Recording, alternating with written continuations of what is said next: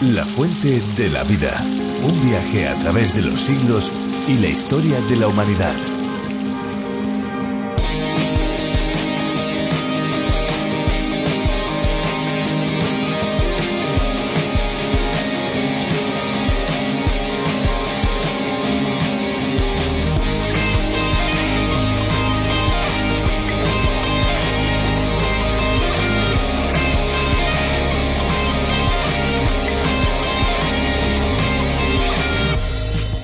Son los lemas o eslóganes que hemos oído, oímos en la actualidad y estamos seguros que seguiremos oyendo en los días que están por llegar.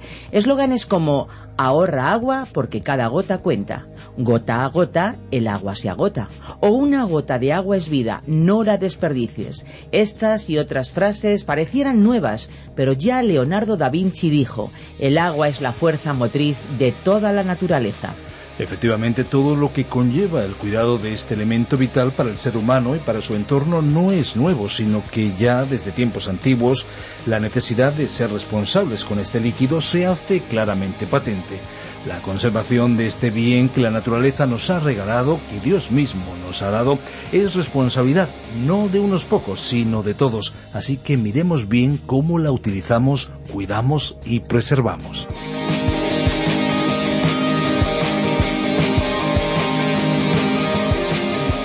Qué bueno es estar delante de estos micrófonos para darles la bienvenida a este programa especial, un espacio diferente a cualquier otra alternativa que se pueda encontrar en las ondas y en la web. Esto es La Fuente de la Vida. ¿Qué tal amigos? ¿Cómo se encuentran?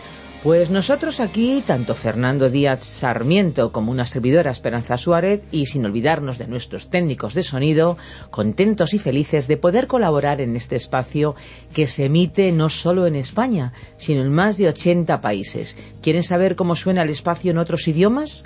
Por curiosidad, yo creo que sería interesante, ¿no creen? Pues vamos a ver cómo se oye, por ejemplo, en Zulu. Amazwi okuphila.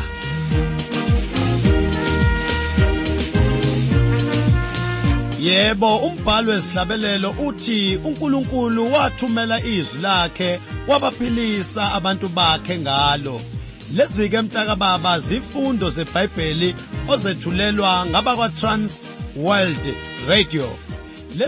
¿Se dan cuenta? Es increíble y al mismo tiempo fascinante cómo la palabra de Dios puede llegar a personas en más de 100 idiomas y dialectos diferentes. Y es que la fuente de la vida, a través de la Biblia, es un estudio bíblico en audio que lleva al oyente en un recorrido fascinante por toda la Biblia en un periodo de cinco años. Se puede comenzar este viaje en cualquier etapa. Sí, sí, han oído bien.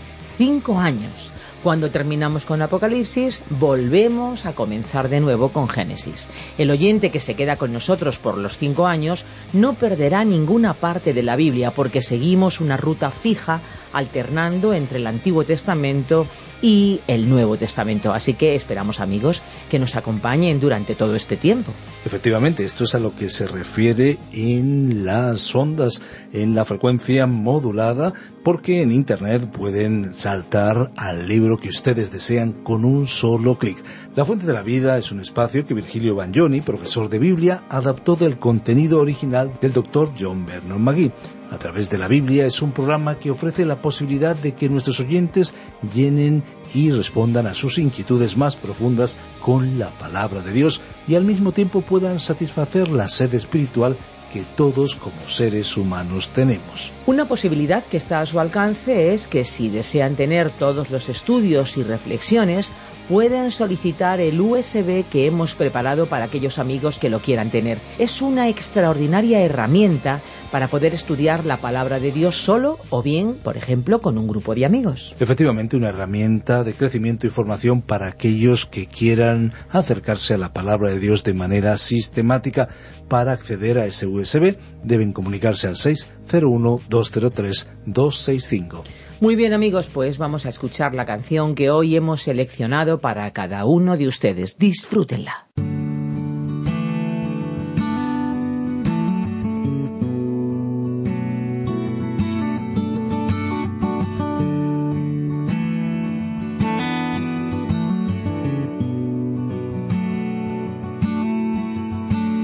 No mires atrás, por favor donde los pájaros no cantan, donde la luz es difusa y el dolor te lleva.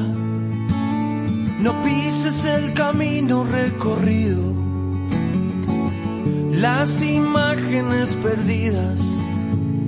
No dejes que tus días se agoten como pequeñas velas, porque el viento, el viento sopla, el viento, el viento sopla, el viento, el viento sopla, sopla hacia el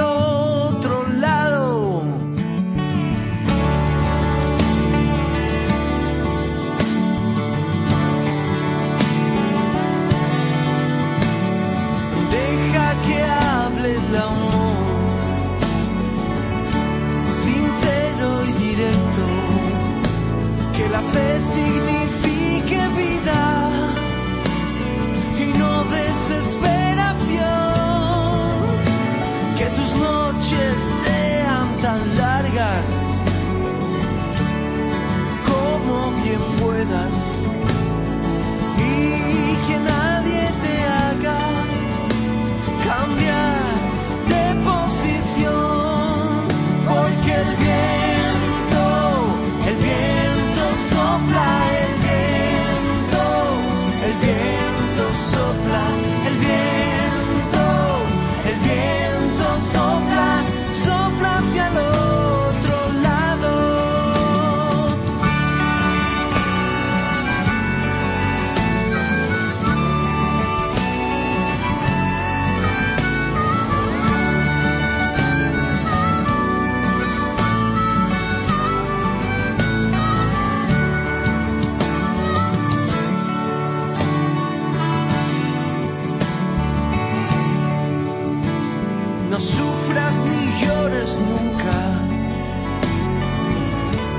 los que quieren perderse. Hazlo por los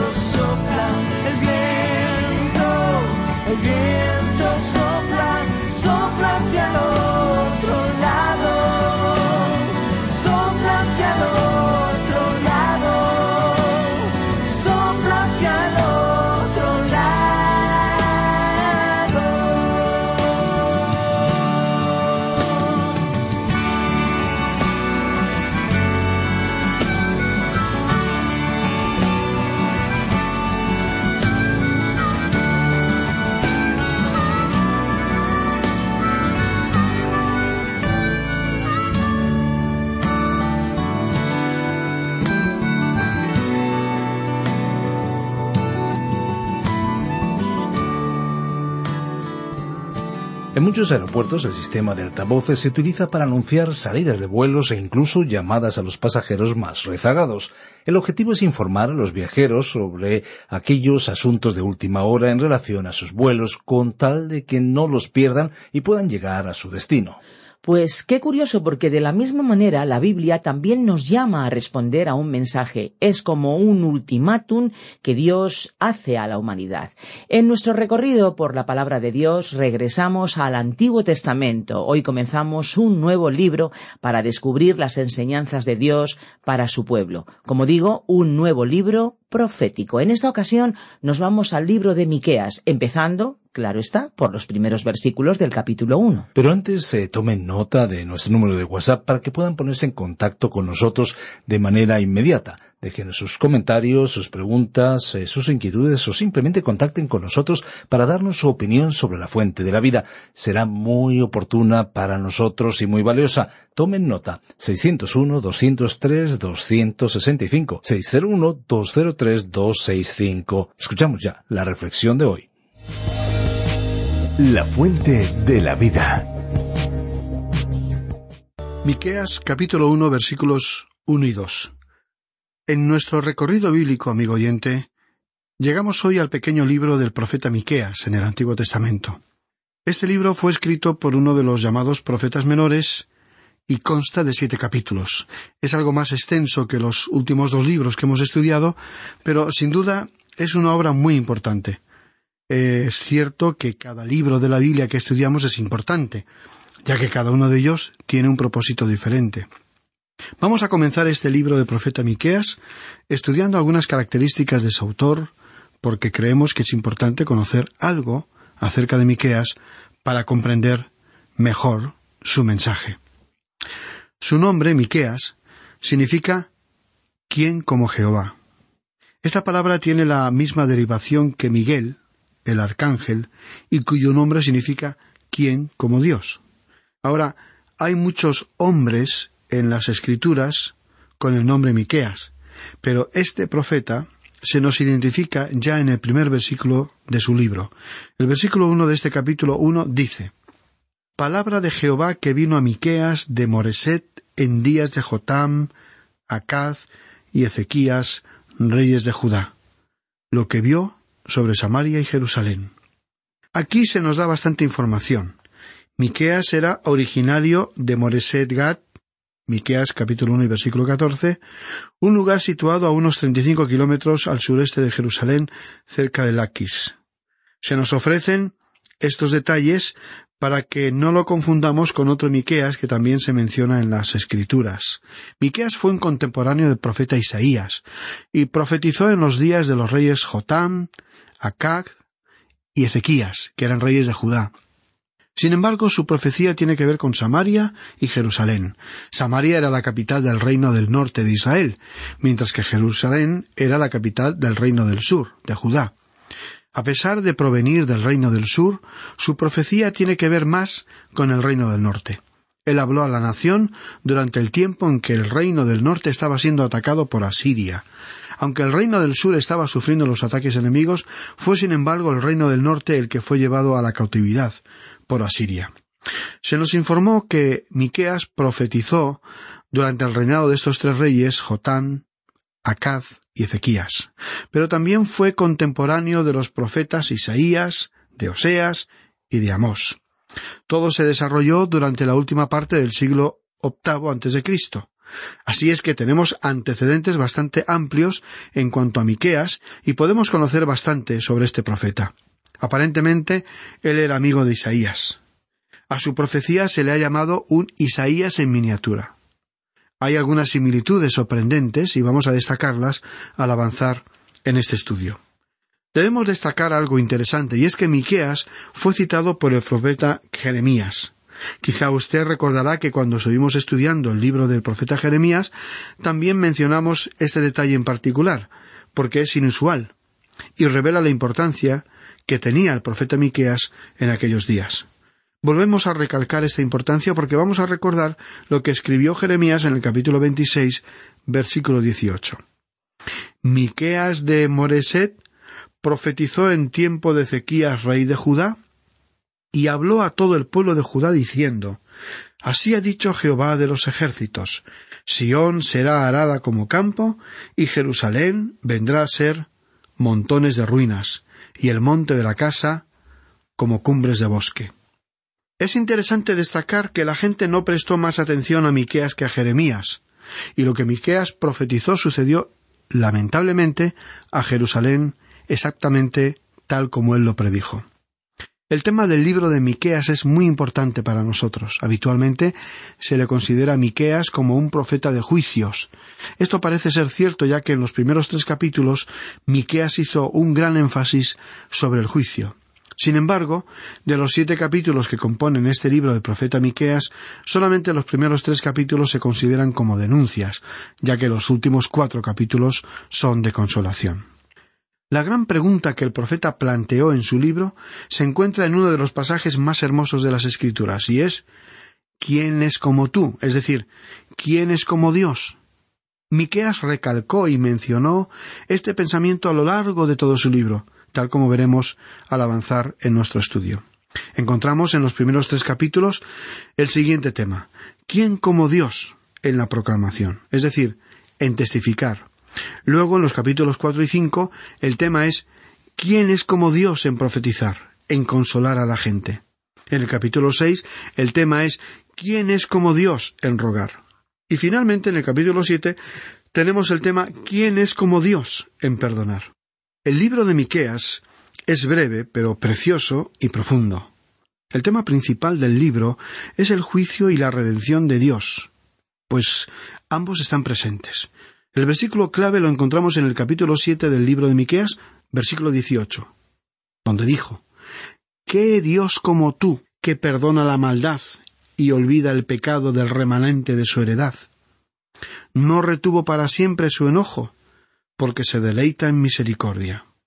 Ahora, debemos decir que Dios aborrece el pecado, pero que Él ama el alma de los pecadores, y Él quiere salvarles. Amigo oyente, el juicio es llamado la obra extraña de Dios. Es extraña porque a Él no le agrada juzgar. Pero como Él es un Dios santo que aborrece el pecado, cualquier rebelión contra Él debe ser tratada con severidad. Él no podría hacerlo de otra manera, pero Él aún ama el alma de los pecadores. Dios desea salvarlos y los salvará si se acercan a Él con fe. Al comenzar a estudiar el libro del profeta Miqueas, también tenemos que hacer la siguiente observación acerca de su estilo. Si usted aprecia la hermosura en el lenguaje literario, si usted es sensible a la poesía, si usted disfruta con la buena literatura, entonces apreciará este libro de Miqueas. Para muchos es el favorito de los profetas menores. Su escritura es mordaz y personal. Miqueas era incisivo, conmovedor y también tierno. Miqueas era un realista y un buen reportero. Podría haber sido un buen corresponsal de guerra. Tiene una belleza exquisita que combina la infinita ternura de Dios con su juicio. Hay algunos pasajes muy conocidos para la mayoría de los creyentes, aunque muchos de ellos ni siquiera saben dónde se encuentra el libro del profeta Miqueas. A través de la penumbra del juicio que se acerca, Miqueas pudo ver claramente la futura gloria de la redención de Israel, lo que convierte a este libro en un documento extraordinario. Ahora, queremos agregar otro comentario. Miqueas pronunció juicio sobre las ciudades de Israel y sobre Jerusalén, en Judá. Estos centros ejercían una gran influencia sobre la población de la nación. Los problemas urbanos de aquel entonces se parecen mucho a los problemas actuales, los que enfrentamos hoy en la actualidad. Miqueas condenó la violencia, la corrupción, el robo, la codicia, el crudo materialismo, la bancarrota espiritual y el sexo ilícito. Bien se le podría llamar el profeta de la ciudad.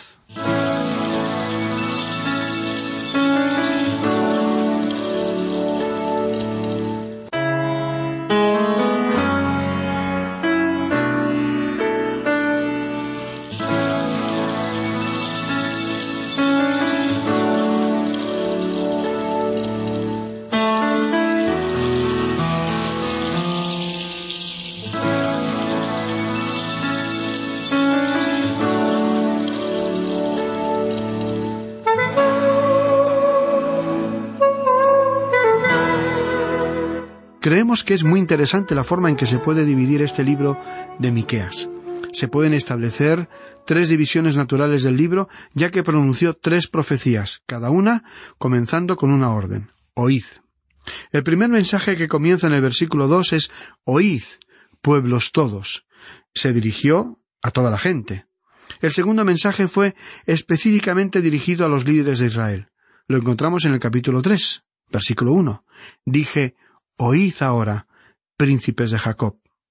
El tercer mensaje se encuentra en el capítulo seis, versículo uno. Miqueas comenzó con una palabra personal, un ruego a Israel para que se arrepintiera y regresara a Dios. Dijo, Oíd ahora lo que dijo el Señor.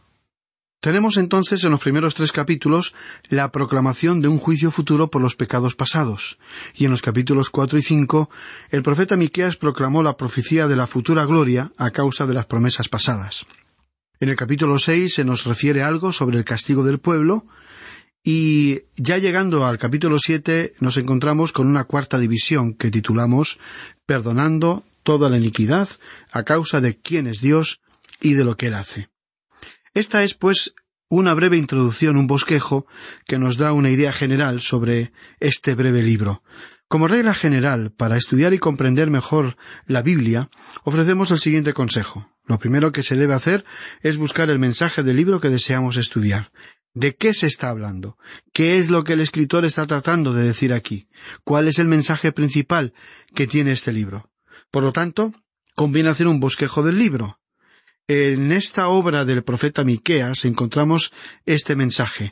¿Quién como Dios en proclamar, en profetizar, en rogar y en perdonar? Este tema es el contenido de este interesante y hermoso libro. Después de esta introducción llegamos al primer capítulo y a la primera división que es de denuncia y abarca los primeros tres capítulos. Le daremos a esta división el siguiente título La proclamación de futuros juicios por los pasados pecados. En este libro tenemos algunas declaraciones sorprendentes, bastante terribles, por cierto. Vamos a observar la primera de ellas, porque la encontramos en este primer capítulo. Pero prácticamente cada capítulo tiene alguna declaración realmente asombrosa pronunciada por Miqueas, el autor. A veces será solo un solo versículo, o como aquí, en ese primer capítulo, donde encontramos varios versículos. Aquí tenemos el primer mensaje del profeta dirigido contra Samaria y que alcanzó también a Jerusalén. Leamos lo que dijo en el versículo uno. Palabra del Señor que vino a Miqueas de Moreset en días de Jotam, Acaz y Ezequías, reyes de Judá, lo que vio sobre Samaria y Jerusalén. Recordemos que Samaria fue la capital del reino del norte, originalmente construida por Omri, rey de Israel, pero además fue un centro de idolatría, se hizo famosa y de triste fama por causa de los reyes Acab y Jezabel, que construyeron allí un templo al dios Baal. Samaria fue construida en una localidad muy hermosa, pero hoy en día todavía solo podemos contemplar sus ruinas. La profecía de Miqueas sobre Samaria se cumplió literalmente, y las desoladas ruinas son un mudo testimonio de la veracidad de sus palabras. El profeta Miqueas era originalmente del sudoeste de Jerusalén. Aunque provenía del reino de Judá o del sur, Miqueas profetizó para los dos reinos. Sin embargo, su mensaje principal era para el reino del norte. El profeta contemporáneo de Miqueas fue el profeta Isaías, cuyas profecías se dirigían hacia el reino del sur. Quizás, por ser un poco más joven que Isaías, Miqueas pensó que éste podría cuidar y encargarse del reino del sur, mientras Dios le dirigía a Miqueas a hablar mayormente al reino del norte. Es imposible confundir el mensaje de Miqueas o a quien lo dirige por la claridad precisamente de sus declaraciones. Con esto llegamos al versículo dos, donde Miqueas hizo este llamamiento Oíd, pueblos todos. Oíd, pueblos todos. Está atenta tierra y cuanto hay en ti, y el Señor, Dios, desde su santo templo, sea testigo contra vosotros. Así comienza la primera división, y Miqueas empezó a proclamar el futuro juicio contra Samaria. Esta orden Oíd, pueblos todos, significa justamente eso. Todos los pueblos, toda la gente. Le incluye a usted. Me incluye a mí. Donde quiera que nos encontremos hoy, el profeta Miqueas nos está hablando. Su mensaje es un mensaje para nosotros en el presente. Tiene vigencia, es actual. Como ya hemos comentado en anteriores ocasiones, aunque los profetas se refirieron a cierta situación específica que ya ha desaparecido hace mucho tiempo, sin embargo su mensaje es relevante para el día de hoy, porque ellos mencionaban ciertos grandes principios inalterables ante el paso del tiempo. Miqueas, como también otros profetas, ofreció una filosofía de gobierno humano. Él reflexionó sobre el tema de lo que significaba una falsa o una verdadera autoridad en el gobierno de una nación. Este sería un buen libro de estudio para los políticos actuales. No les haría daño conocer la filosofía de Dios en cuanto al gobierno de un pueblo. La razón por la que muchos pueblos sufren abusos de poder por parte de crueles dictaduras es el gran desconocimiento que los dirigentes y líderes políticos tienen acerca de la Biblia. No saben que en la Biblia se encuentran grandes principios que vale la pena seguir. El problema de un país, de una nación, no solamente si es gobernado por este o aquel partido político. El verdadero problema, amigo oyente, es que un gobierno en manos de hombres malvados no puede dar muy buenos resultados. Así es que existe una filosofía de gobierno presentada aquí en la Biblia. Ahora, el carácter de la persona que gobierna es importante, y en este sentido es indiferente el tipo de gobierno que exista. Puede ser una monarquía, una democracia u otra forma representativa de gobierno. Queremos aclarar abiertamente que no estamos aquí hablando de política, sino de principios éticos para gobernar. Estamos tratando de señalar aquello que la Biblia destaca como problema. En el presente estamos más preocupados por si los líderes tienen una personalidad atractiva ante la opinión pública, con una imagen televisiva y adecuada, y si tienen suficiente carisma. Estamos más interesados en el carisma que en el carácter. Es necesario que los gobernantes sean hombres de carácter íntegro. El profeta Miqueas condenó esta falta de integridad en el capítulo tres, versículo once, cuando dijo Sus jefes juzgan por cohecho, y sus sacerdotes enseñan por precio, y sus profetas adivinan por dinero, y se apoyan en el Señor diciendo ¿No está el Señor entre nosotros? No vendrá mal sobre nosotros. Como usted puede ver, se habló de falsos profetas, de una religión falsa, de líderes falsos. Ese era el gran problema, y Miqueas lo está denunciando. Como usted puede ver, amigo oyente, este estudio promete ser muy interesante y continuaremos en nuestro próximo programa. Mientras tanto, le sugerimos leer todo el primer capítulo de este interesante libro del profeta Miqueas para que pueda estar más familiarizado con lo que trataremos en nuestro próximo estudio. Si le surgen dudas o preguntas, le animamos a que nos escriba, porque nos agrada mantener precisamente un contacto constante con nuestros oyentes. Será entonces hasta nuestro próximo programa, amigo oyente, y es nuestra oración que el Señor añada a su vida sus incontables bendiciones.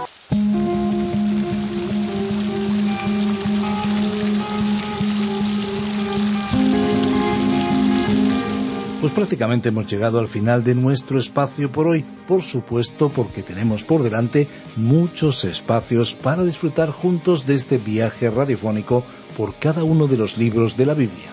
Recuerden, amigos, que si desean volver a escuchar este espacio o tal vez alguno de los programas anteriores, lo pueden hacer en nuestra web lafuentedelavida.com o bien en la aplicación La Fuente de la Vida, que también la pueden encontrar con el nombre A través de la Biblia. Recuerden que tenemos vías de comunicación para que estén en contacto con nosotros. Nuestro deseo es que cualquier persona en cualquier lugar y en cualquier momento puedan tener acceso fácil y eficaz a través del ordenador o del teléfono móvil a la amplia gama de recursos digitales cristianos en el idioma que cada cual entienda. Es importante entender el idioma, desde luego, pero sobre todo nosotros queremos utilizar el idioma del corazón, ese que cualquier ser humano entiende. Así que muchas gracias por haber permanecido a nuestro lado. Y no se olviden de nuestros teléfonos. El WhatsApp es el 601 20 32 65 y el fijo el 91 422 0524. Recuerden que si llaman desde fuera de España deben pulsar el prefijo más 34. Y recuerden también nuestra dirección electrónica info arroba lafuentedelavida.com. También nos pueden escribir a info arroba radioencuentro.net. Conecte con La Fuente de la Vida a través de las redes sociales. Estamos en Facebook y en Twitter y descargue también nuestras aplicaciones. La principal, La Fuente de la Vida, también pueden buscarla como a través de la Biblia y otra aplicación muy útil donde encuentran la fuente de la vida es RTM 360. La fuente de la vida existe para alcanzar al mundo para Jesucristo. Este es nuestro cometido, esta es nuestra labor, esa es nuestra meta dejar una huella espiritual duradera. Y por supuesto recordarles que hay una fuente de agua viva que nunca se agota. Beba de ella.